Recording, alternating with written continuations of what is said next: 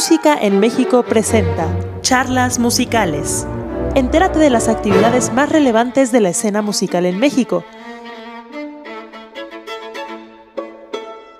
El día de hoy lo reagendamos para que pudieran tener esta charla muy interesante con Miguel Salmón del Real. Es el actual director titular de la Orquesta Sinfónica de Sinaloa de las Artes. Como director huésped, se ha presentado en 13 países y en México ante 22 orquestas. Entre 2012 y 2015 se desempeñó como director titular de la Orquesta Sinfónica de Michoacán y en 2009 recibió el grado de maestría en dirección orquestal por el Conservatorio de Ámsterdam y en 2005 la licenciatura en composición por el Conservatorio de La Haya. De manera paralela, se ha desempeñado como conferencista, docente y autor. En 2017 se convirtió en el primer secretario de Cultura de Morelia, obteniendo para la ciudad el nombramiento como la primera ciudad creativa de la música de México por, eh, por la UNESCO. Ha impartido conferencias en la Sala Manuel M. Ponce del Palacio de Bellas Artes, así como en el Centro de Investigación y Documentación e Información Musical, Carlos Chávez y la Universidad Autónoma Metropolitana. El día de hoy le damos la bienvenida a Miguel. ¿Cómo estás? Buenas tardes. Muchas gracias, Nancy. Encantado de estar aquí por primera vez en este espacio. Eh, felicito al blog Música en México que bueno, ya es una página, ya es muchas cosas y eh, tengo el placer de conocerlos hasta ahora, pero he seguido su trabajo años atrás, me parece que ya son unos, que unos siete años de que Siete años, justamente. Por, por, ahí escuchaba de un aniversario, cierto. Y, felicito su, eh, su visión eh, inclusiva, em, muy completa acerca del, quehacer musical en México. Alguna vez eh, me llegué a ver por ahí en, alguna nota y bueno, me, me, da, me da mucho gusto estar por acá de una manera eh, nueva, eh, dentro de un contexto que pues es, es, es producto del, del, del, reto de esta, de esta circunstancia que además nos está paradójicamente acercando más en muchos eh, sentidos. Bueno, gracias Nancy. Pues buenos, eh, buenas tardes en Ciudad de México, buenos días en otras partes de México y por supuesto buenas noches si es que nos están viendo fuera del país. Eh, varios amigos por allá. Pues es, un, es, además de lo ya mencionado, la charla es necesario el arte, es creo que más una pregunta que una serie de respuestas. Me gusta mucho con esta analogía, esta metáfora de este cerebro, eh, donde el doctor eh, Gottfried Schlau, que dirige actualmente el Departamento de Música y Neuroimagen en la Universidad de, Harvard, en la, Escuela de Medicina de Harvard. Esta es, la analogía, esta es la, metáfora deseada. Ahora, un TIF habla mal que más que mi palabra. Como si su apellido fuera un nombre destino, el doctor Schlauk, pues significa percutido, o golpeado. En, música decimos Schlaug y Schlagzeug. sección de, es un especialista en la recuperación de lesiones del cerebro, pero también eh, en el cerebro de los músicos. Y en su dominio web, el cerebro del músico, en realidad es musicianbrain.com, ha agrupado un importante compendio de resultados de diversos experimentos al respecto de cerebros de, músicos. Eh, dos artículos especialmente han llamado mi atención acerca del trabajo del doctor Schlauk. Y voy a pasar a este diagrama, que es producto de un artículo que apenas tiene una década. Sabemos que la neurociencia ha hecho un importante trabajo y en las últimas tres décadas ha recopilado más información acerca del cerebro del que nunca tuvimos, pero es quizás la última década la que ha manifestado el, crecimiento exponencial de este conocimiento. Este estudio es apenas de hace 10 años y me encanta empezar con esto algunas charlas porque vamos a ver qué sucedió. Estudiaron a varios sujetos, músicos profesionales y no músicos. En el caso de estos eh, individuos en particular, el objetivo fue estudiar el comportamiento del cuerpo calloso, que es esta, eh, como sabemos, este órgano que me he permitido aquí colorear y que funge como el puente entre los dos hemisferios del cerebro. Este puente, por supuesto, los conecta. Pero lo que vemos en, el, en, esta imagen, si vemos la imagen de la izquierda, es que el cuerpo calloso del cerebro del músico, si nos fijamos con atención, ha crecido un poco más, es más largo. Se desplazó a, las, a la zona frontal del cerebro, donde obviamente frontal y prefrontal, donde obviamente tendría que hacer contacto con funciones de todo tipo, visuales, motoras, etc.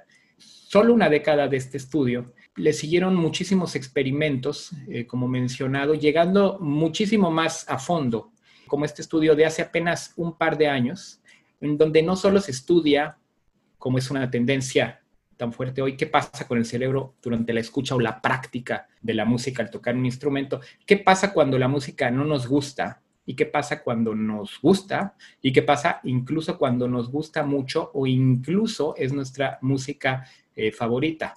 En este diagrama, fíjense, este estudio de 2018 apenas, el sujeto escucha música que no le gusta.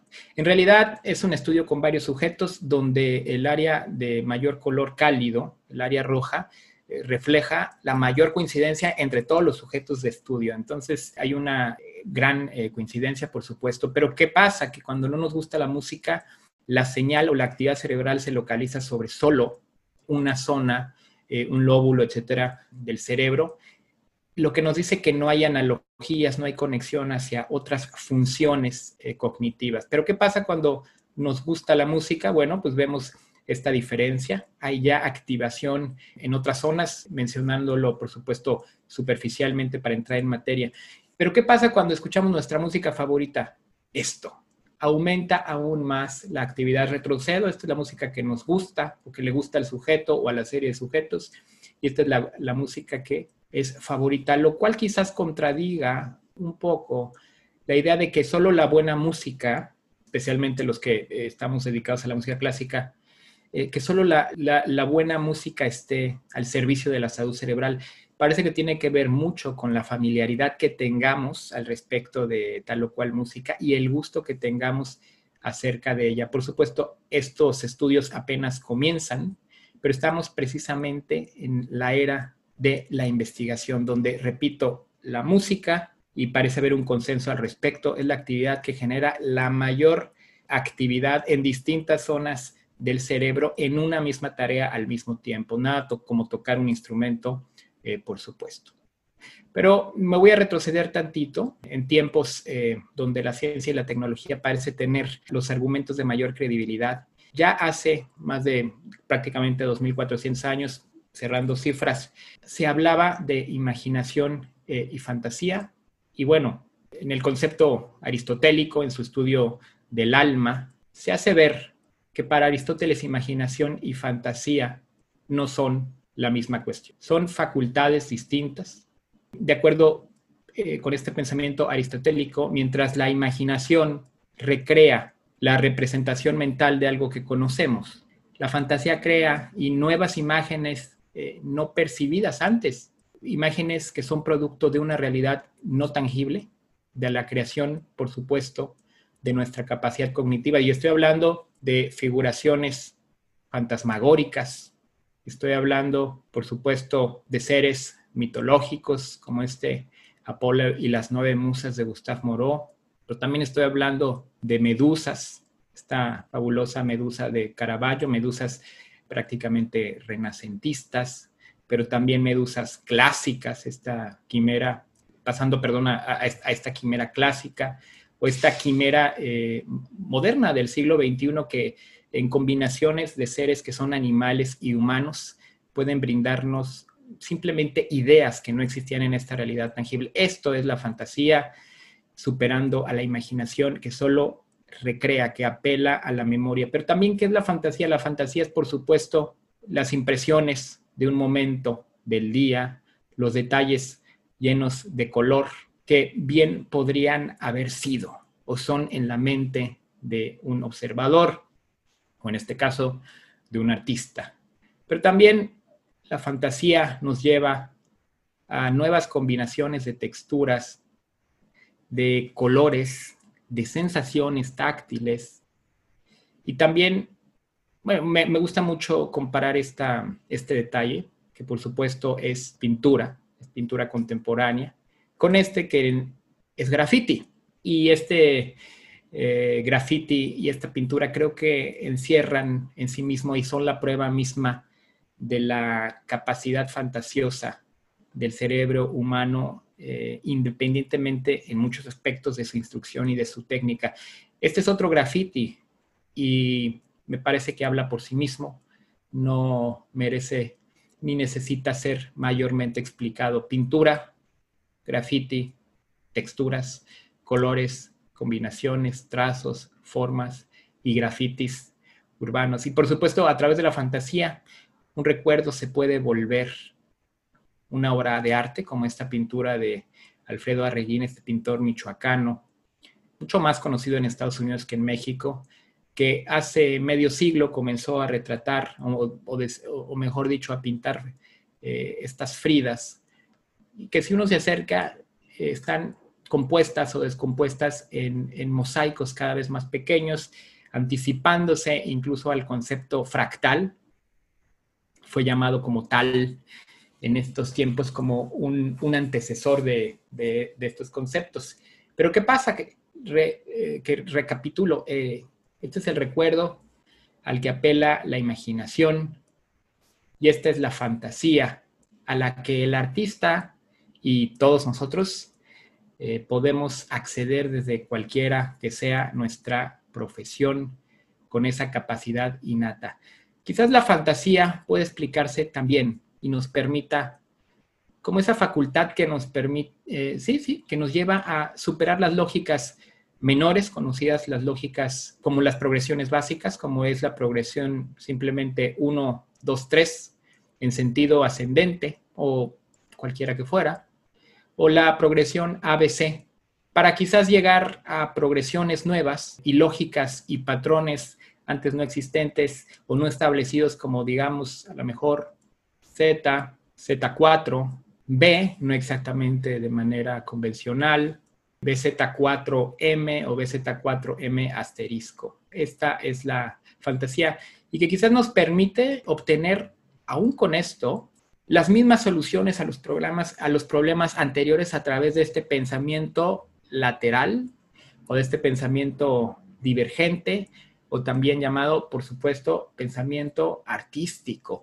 Y me refiero a soluciones prácticas, me refiero a soluciones de la, del mundo cotidiano, como puede ser la solución de problemas sociales, la solución a problemas de acceso a la salud o de acceso a la cultura o soluciones en cuanto eh, a la resolución o la investigación en el área científica. Entonces, me pregunto yo si el arte puede realmente, tiene entonces la profesión del artista un sentido trascendente en la sociedad contemporánea.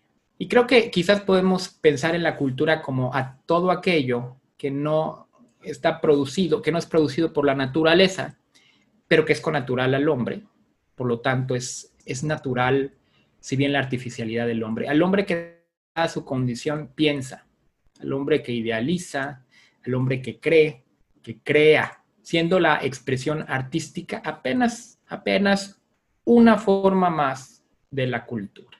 Muestra un poquito más la tradición, el arte, la religión, el lenguaje, por supuesto, eh, la arquitectura desde su aspecto clásico, la escultura, las diferentes variantes de, de, la, de la manifestación arquitectónica, la ornamentación en ella suscrita, variantes orientales, no necesariamente occidentales, de este arte, pero también las figuraciones que van a lo folclórico, que tocan a la sociedad de manera mucho más cercana, en su día a día, en sus carnavales, en sus tradiciones que generan quizás la identidad del grupo, llegando hasta el folclore. La tradición, el arte, la religión, el lenguaje, las distintas mitologías, todas son manifestaciones culturales en donde la abstracción humana sigue siendo la materia prima,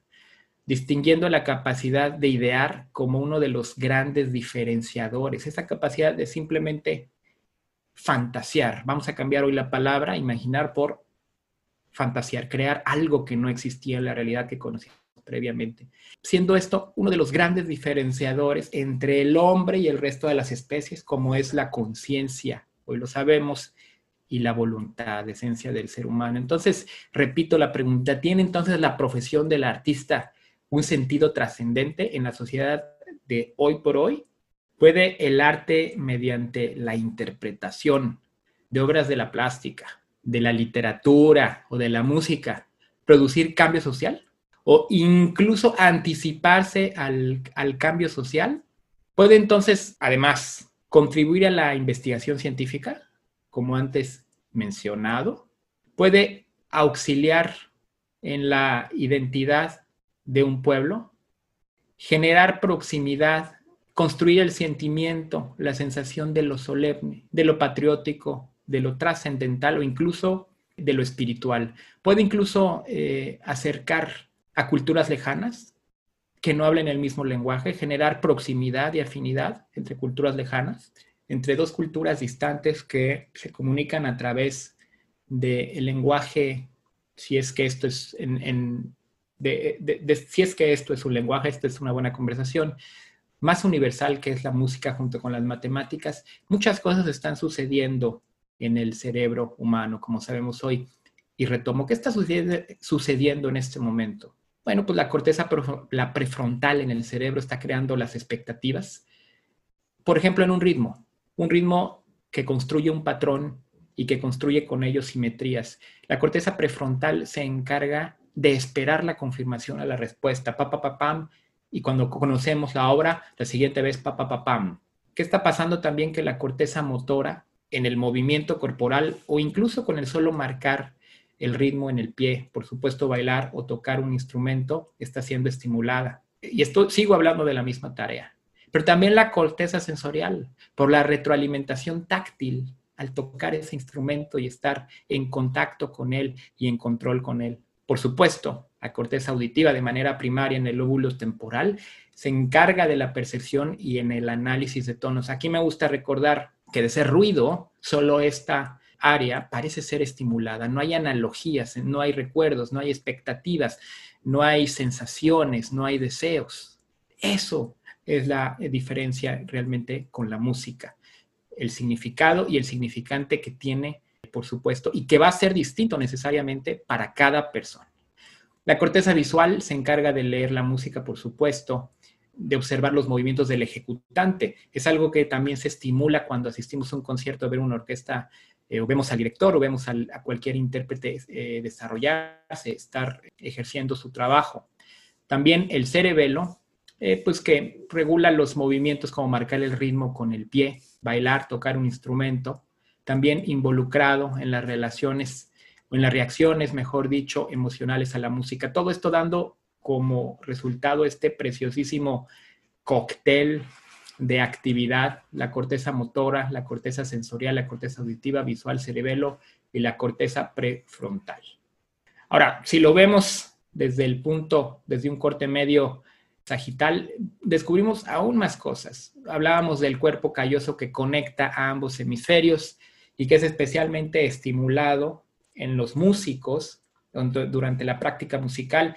Esto es un tema muy, muy extenso, es un tema que nos habla de que ambos hemisferios están siendo utilizados en la ejecución de la música y precisamente en algo que se estudia mucho por hoy, que son las metáforas, la capacidad poética, la capacidad metafórica que requiere de ambos hemisferios, logrando una simetricidad eh, sumamente interesante. Me encanta que hoy por hoy los neurocientíficos hablan más en términos musicales cada vez más, hablan de sincronía, hablan de unísonos entre hemisferios, hablan de, todo esto. El núcleo cumbens, por supuesto, que se encarga de las reacciones emocionales a la música, no solamente las reacciones emocionales, como al igual la amígdala cerebral, es estimulada ampliamente con la música. El hipocampo, que aloja la memoria para la música y la memoria de diversos tipos, junto con los otros diversos tipos de memoria experiencial. Eh, las memorias, las experiencias y el contexto en que escuchamos muchas veces estas, en la música. El cerebelo, que ya lo habíamos visto, eh, repito, el, el, movimiento como marcar el ritmo de un pie, bailar, tocar un instrumento, también involucrado en las reacciones emocionales a la música cada forma de expresión artística, como el caso de las bellas artes, por supuesto, recurre a diversos medios técnicos. En música, por ejemplo, a diferencia de la plástica, el sonido no retrata una realidad tangible. Esto es interesante. Regreso un poquito el término general. Y a diferencia de la palabra, no significa algo en sí mismo. Es imposible acudir a una enciclopedia a consultar el significado de tal o cual combinación de notas, de ritmos, de timbres o de intensidades. Y bueno, con dicho grado de abstracción, la música no precisa una traducción y sugiere una actividad mucho más completa en el cerebro. Al ser un, fenómeno humanamente universal, se adentra en el espíritu de individuos de los más diversos orígenes, no necesitando esta traducción de, de los más disímiles referentes culturales y extrae de todos ellos lo mejor de su naturaleza emocional o de su naturaleza intelectual o de todas o de ambas a la vez. Por si fuera poco, al día de hoy, y como mencionado, el indicio de la neurociencia que ha aportado especialmente en la última década, a través del método de la resonancia magnética, entre otros, muestra que quizás ninguna actividad, como ya sugerido, estimula tantas funciones cognitivas en la misma tarea de modo simultáneo.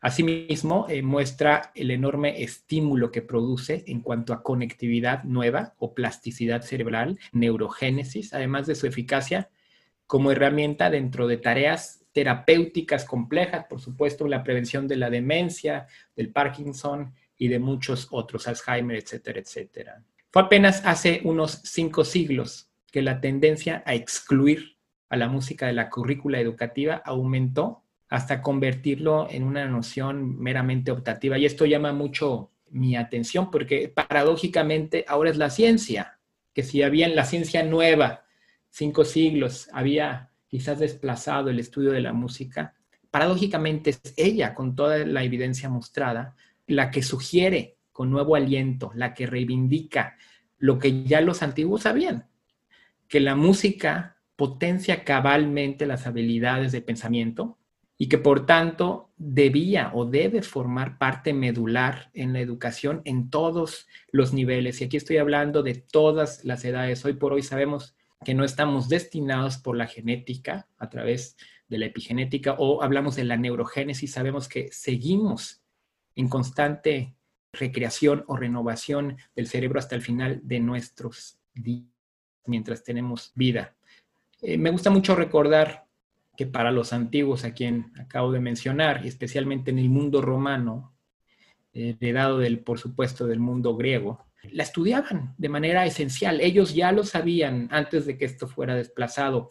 Hemos oído muchas veces acerca del quadrivium, este grupo de estas cuatro artes liberales, liberales llamadas así, porque buscan liberar al hombre por medio del conocimiento. Por supuesto, son siete las artes liberales, el trivium y el quadrivium, y entiendo que alguna vez la música incluso fue polémica, no sabía por su completud dónde situarse, en cuál de los dos grupos. Sin duda fue estudiada en el quadrivium, ¿por qué? Porque quizás como herencia del pensamiento pitagórico, bueno, como herencia del pensamiento pitagórico, basaban su estudio en el número, pero en el número en diferentes contextos. El número per se, que hoy llamamos aritmética, el número en el espacio, bueno, el número en el tiempo, que es precisamente el estudio de la música, debía ser un paso para llegar a, lo, a estudiar el quadrivium, el número en el espacio, la geometría, el número en el tiempo y en el espacio, la astronomía. No podíamos conocer la astronomía sin conocer el tiempo, sin conocer el espacio, sin conocer la música o sin conocer la, geometría. Y es que la música de la más alta manufactura, sin duda, y esto sí es apelando a los grandes compositores y a las grandes obras, apelando a los grandes compositores y a las grandes obras de manera mucho más general, por no limitarse a ciertos valores locales, eh, folclóricos e incluso patrióticos. La más alta eh, música prescinde de estos valores, trasciende, quizás sea esta la, una de las nociones más importantes, ¿por qué no muere la música? Porque trasciende ese espacio y trasciende ese tiempo, porque impacta y conmueve a ese espíritu humano que no depende de los siglos, que no depende de las culturas. Es por eso que al día de hoy sigue erigiéndose como el unificador social por antonomasia, creo yo. Es algo que yo he podido ver eh, desde mi experiencia como director de orquesta. He podido constatar una y otra vez el efecto catalizador que la interpretación de la misma sinfonía de Beethoven, por ejemplo, de las mismas, eh, de las grandes obras, ejerce en diferentes auditorios, no importando sus diferencias culturales. Y hablo de 13 países, desde Rusia a Brasil. La reacción producida es, es verdaderamente similar, lo cual comprueba el aspecto eh, de, tan largo alcance que tiene la música. Y aquí vamos ya encontrando otras nociones acerca del poder de la música.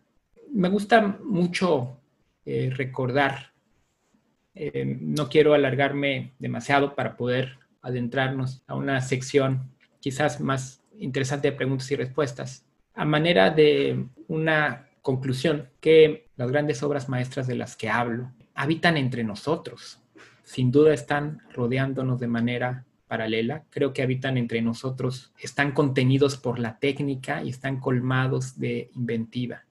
Y son mundos fantásticos, mundos que fueron producto de una mente soñadora, de una mente visionaria y que persiste entre nosotros. Así como las sinfonías de Beethoven, sin necesidad de patrocinio ni regalías para él directamente, persiste y persistirá, así como las orquestas sinfónicas siguen interpretando su música y seguirán interpretando el gran acervo eh, sinfónico, por supuesto, junto con todos los demás eh, géneros, siguen viviendo entre nosotros como ejemplos virtuosos. Eso me parece relevante para todo aquel que asiste a un concierto, un ejemplo de un trabajo que fue desarrollado a través de la virtud de, un autor y que fue recreado además a través de la virtud de los intérpretes en cuestión. Estos se, se, se, presentan como ejemplos virtuosos en nuestra sociedad. Yo creo que aquel que asiste a un buen concierto o alguna actividad cultural trascendente, relevante, se convierte en testigo de la obra producida por un espíritu visionario por un espíritu, por supuesto, fantasioso en el sentido aristotélico, soñador en el sentido constructivo. Y ese testigo que está asistiendo con regularidad o que se está exponiendo a eventos culturales es de una manera iluminado. Y aquí trasciendo ya la discusión de la anatomía cerebral o la neurociencia para llegar a una discusión espiritual, es iluminado en un eh, sentido que trasciende eso y por tanto es inspirado por modelos únicos, arquetipos creados por seres humanos que, aunque singulares, grandes autores, son en múltiples aspectos como nosotros, como cualquier otro, con una serie clara de limitaciones y circunstancias en su tiempo. Pero la virtud, el esfuerzo y el temperamento llevaron a encapsular a crear, a contener en esta técnica y de acuerdo a esta inventiva sus obras artísticas. Algo que me gusta recordar y que es urgente recordar, no solo en tiempos modernos, ha sido una especie constante, aunque no lo creamos, pero las crisis artísticas han sido crisis recurrentes, intermitentes, un país que tiene artistas e intelectuales es un país que sabe soñar, que sabe pensar de acuerdo a las lógicas mayores que al principio mencionaba y cuyo pensamiento ejemplo para una sociedad puede ayudarla a encontrar diversas soluciones a los problemas más prácticos, no importa cuál sea tu profesión. Con mayor fantasía puede llevarse la contabilidad, con mayor fantasía puede crearse soluciones jurídicas, con mayor fantasía pueden encontrarse mejores estrategias para el cuidado del medio ambiente, por ejemplo, entre muchas otras soluciones que el pensamiento, hoy por hoy usamos la palabra creativo, sustituyendo quizás a, la palabra aristotélica de fantasía, puede ayudarnos a encontrar. Un sistema de gobierno desarrollado, esto es importante, consciente de estas nociones, protege a los colectivos artísticos, a las organizaciones científicas, por supuesto, académicas, y se ocupa en promover además su proliferación. Y es que nunca hay demasiadas buenas ideas.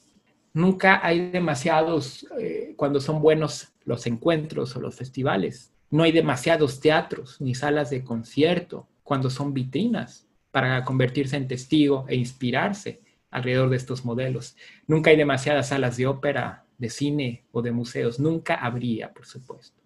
La llama de la creatividad, usando este concepto moderno, esta palabra recurrente, accesible a través de todos estos foros culturales, teatros, encuentros o festivales, fomenta el desarrollo humano en general. Y el genio creativo, el genio, por supuesto, de todos los miembros de una sociedad, como mencionado, aplicable a no importa cuál sea el oficio o la profesión que llevemos. Después de todo es nuestra naturaleza, después de todo la elaboración de nuevas alternativas, la elucubración de nuevas rutas es una necesidad de nuestro ser, por supuesto, de nuestra naturaleza humana, y es por tanto una demanda intrínseca de esta conciencia, de esta conciencia humana. Y es que al igual que un cuerpo no alimentado hace morir el alma, un alma raquítica termina por dejar morir un cuerpo. Muchas gracias. Hasta aquí vamos a, voy a, detenerme a, ¿Hay alguien que quiera quizás comentar algo, hacer alguna pregunta? No sé, no, tengo yo acceso directamente al, al, chat. Esta plática nos ha dejado pensando muchísimo y sobre todo la última frase, un alma raquítica y la importancia de, y el valor, por lo menos para mí, del arte y las humanidades como parte de la sociedad, ¿no? Entonces, ha sido muy interesante, me has hecho pensar mucho. Tengo algunas preguntas para ti, yo creo que sería buen momento para comenzar. Este... Me encantó porque dices, me hizo pensar y, y tocas tu corazón y eso es realmente el misterio de, todo esto. Está hablando tu espíritu, está hablando una parte integral de tu ser humano y me hizo pensar y realmente de alguna manera es una palabra que usamos refiriéndonos a la razón, pero nos hizo sentir o al menos nos impacta en una manera integral. Creo que precisamente la música y ciertas ideas pueden de eso se trata y eso se trata cuando acudimos a un concierto. Y esta frase que te gustó, a mí me llena de satisfacción que te hayas fijado en ella, porque fue hace un año cuando hacía unas notas para una charla que debía concluir con algo. Entonces escribí esta frase y la repito, al igual que un cuerpo no alimentado hace morir el alma, un alma raquítica a viceversa termina por dejar morir un cuerpo y creo que es algo que no muchas veces vemos en reversa.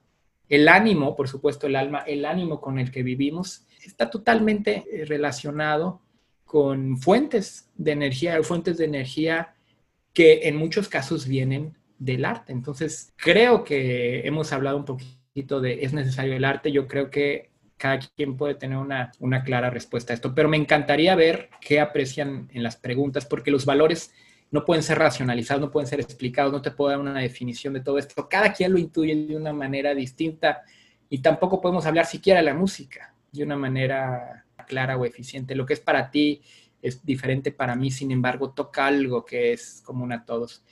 Ahora sí escuchamos. Justo eso te iba a decir, creo que a cada uno lo toca distinto, pero la música en realidad conecta cosas dentro de nosotros, ¿no? O sea, a mí la parte de la neurociencia y combinada así con lo que estás platicando de música, me hace mucho sentido. Pero bueno, vamos a dejar que, que la gente nos diga sus preguntas. ¿Qué opina de las ideas de Oliver Sacks sobre la música y el cerebro?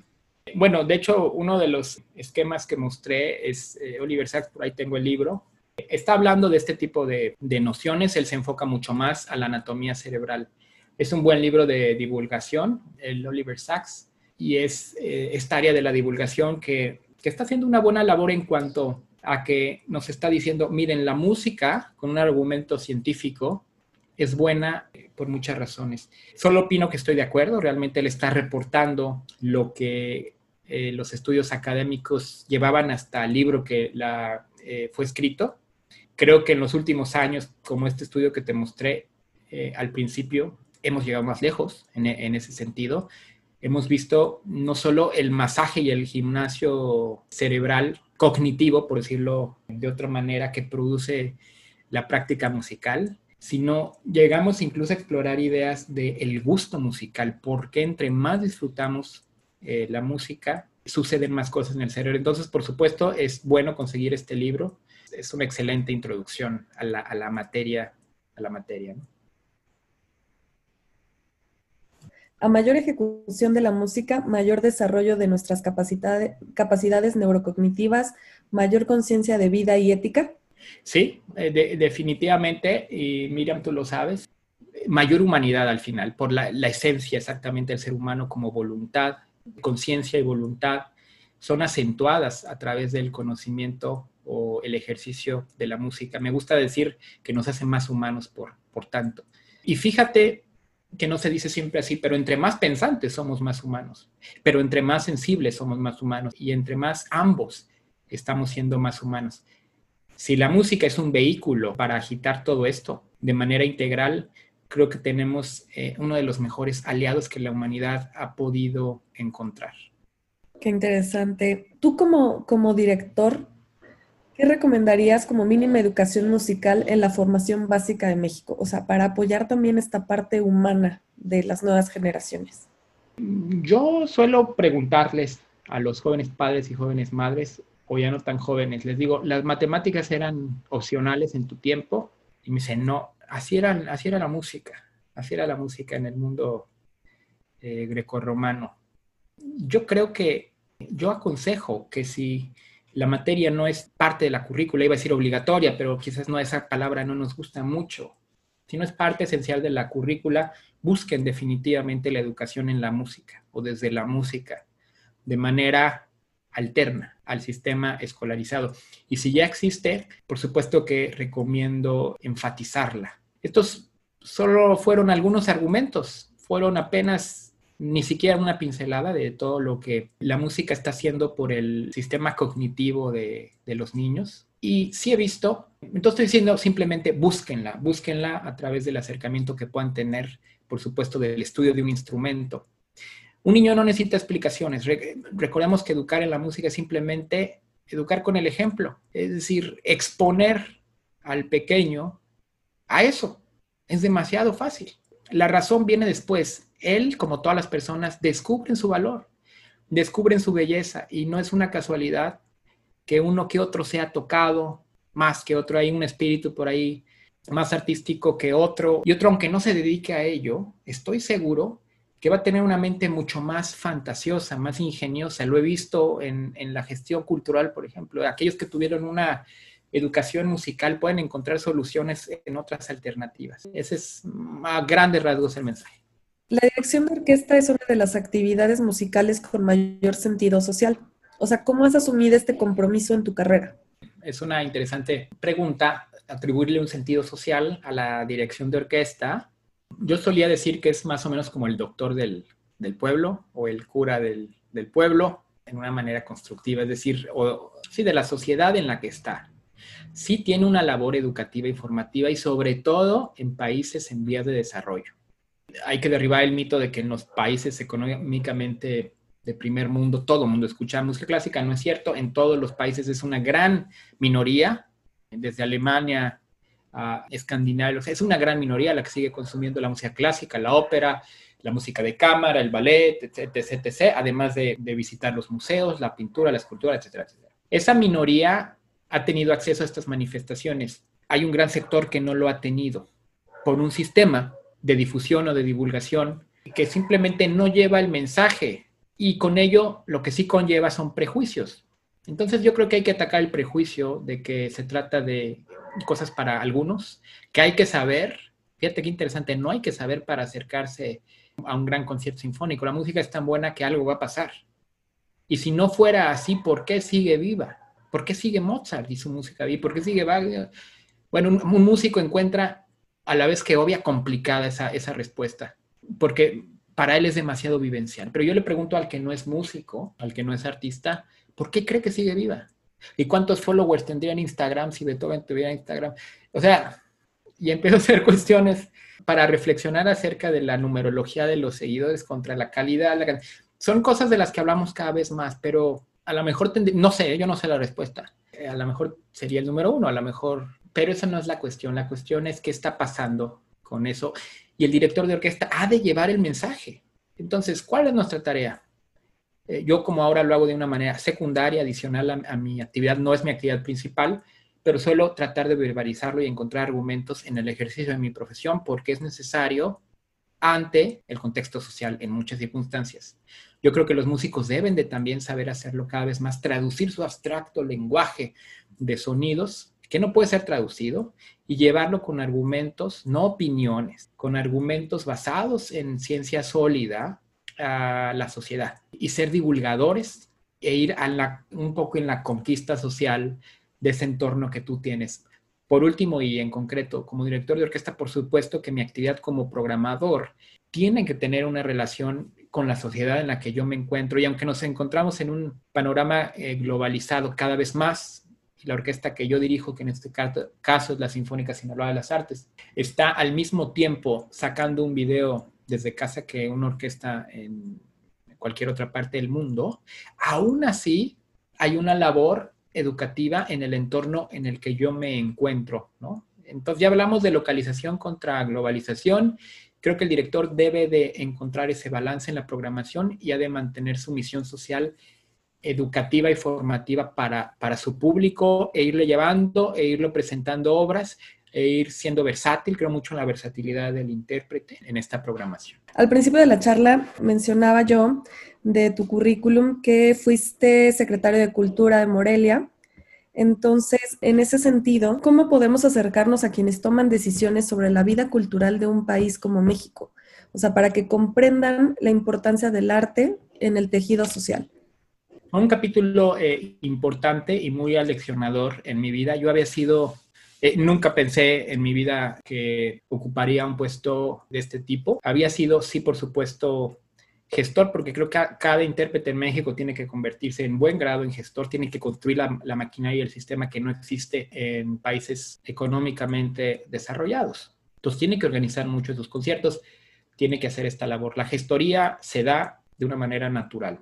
Yo soy invitado después de ocupar el puesto de director de orquesta del, del Estado por supuesto, hay un cambio de gobierno, me invitan, eh, había un, ah, digamos, éramos muy cercanos a la gente, la gente había asistido con llenos frecuentes al, teatro, son famosas esas filas de gente dos horas antes rodeando las cuadras.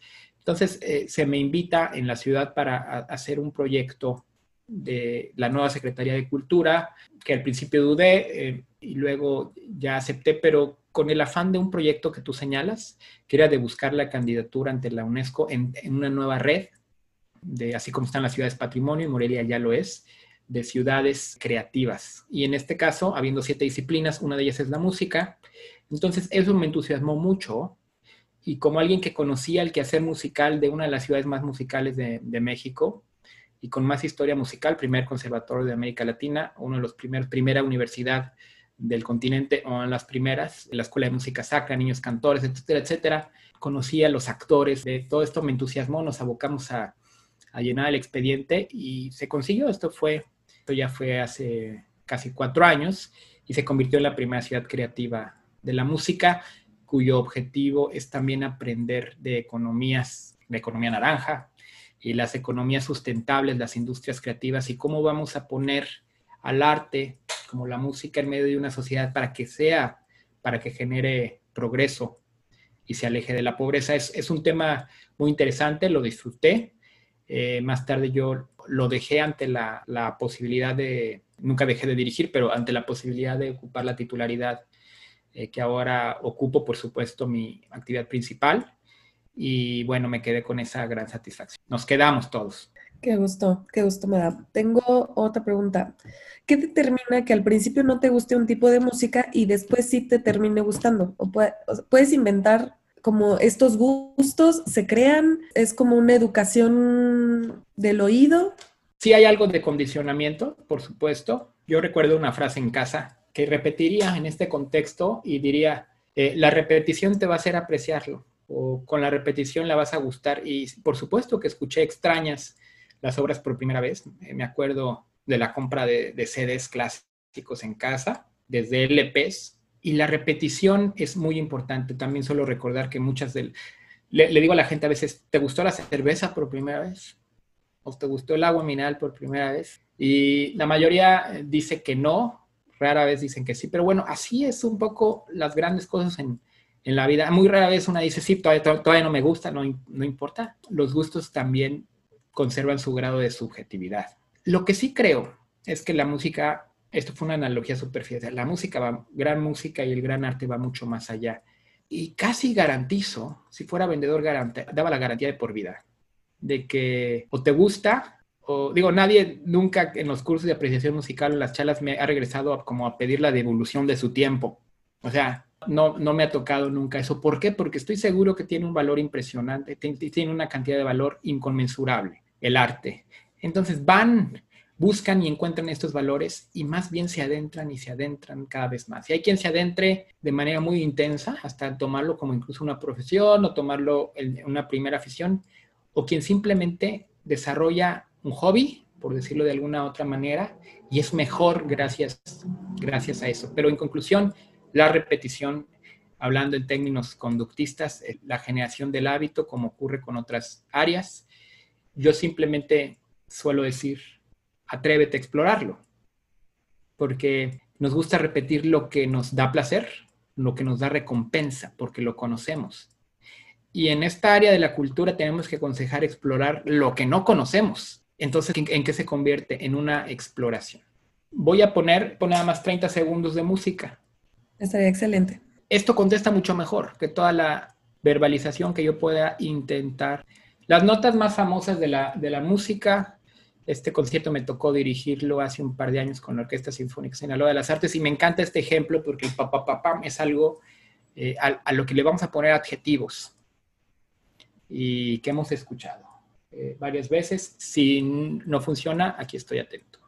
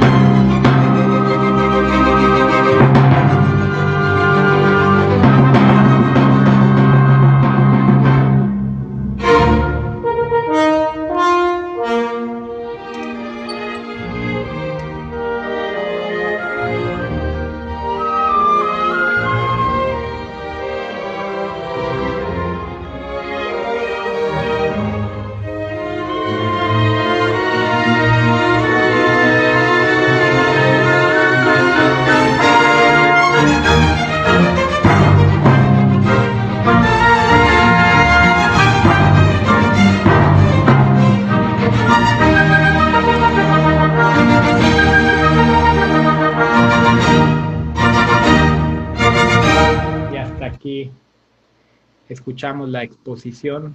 Eh, me da gusto haberte visto, aunque sea por la computadora, haciendo tu trabajo. Ay, que sirva de algo la, la tecnología y esto que estamos todos aprendiendo, ¿no? Creo que todos caminamos a tener una, en estilo de los supersónicos, una estación de comunicación en casa como la sala o el comedor. No falta mucho tiempo para eso y la pandemia nos ha acelerado esa curva de aprendizaje. Entonces, este, quise terminar con esto porque este ejemplo tan universal, tan famoso, quizás las notas más famosas de la literatura sinfónica, de motivo, tema, esa polémica de cuatro notas, sol, sol, mi bemol, fa, fa, fa, re, eh, las conocemos. Y cuando preguntan qué emoción asocias a todo esto, normalmente eh, no hay coincidencia. Es muy padre, pero...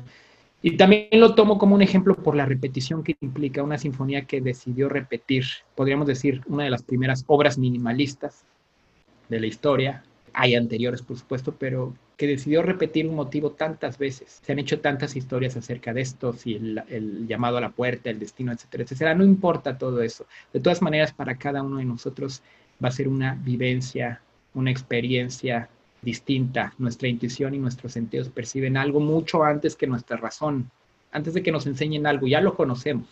Y esto es de lo que me gusta mucho hablar, simplemente invitarlos a acercarse, a experimentarlo una y otra vez. Y por supuesto, si leen, si se informan al respecto, hay un doble goce, porque entonces se añade el, goce de la mente y el espíritu se ve simplemente potenciado, pero no es una condición para entrar a una sala de concierto, ni mucho menos. Bueno, Miguel, pues nos ha dado mucho gusto poder escucharte. En nombre de todo el equipo de Música en México, te agradezco mucho el tiempo que nos has dedicado. Lamentablemente ayer no lo pudimos hacer, pero me da mucho gusto que el día de hoy sí se haya podido lograr, que estemos conectados en esta charla, que la tecnología nos lo haya permitido. Ha sido gratificante, ha sido enriquecedor, ha sido una gran charla y no sé si quieras cerrar con algo ya para, para poder despedirnos. Nada, solo insistir en el mensaje, atrévanse. Hay que tener un, el síndrome del Boy Scout, por decirlo de una broma, en una forma ligera. Hay que tener la actitud del explorador para entrar a un museo, a una sala de conciertos si nunca has ido. La sorpresa muy seguramente va a ser buena y va a tener frutos en diversos niveles, anímicos, emocionales, intelectuales para ti y, y siempre. Creo que es un mensaje inicial, simplemente atrévete y alimenta esa alma que no esté raquítica y tu cuerpo también va a estar mejor. La salud es integral y la felicidad, hoy por hoy hablamos tanto de felicidad y la ligamos a la salud y la ligamos a los buenos ámbitos de comida, de dieta, de ejercicio. ¿Y dónde están los gimnasios del espíritu o los gimnasios del alma? Están aquí. Muy, muy de acuerdo contigo. Pues bueno, muchísimas gracias a todos los que se conectaron el día de hoy.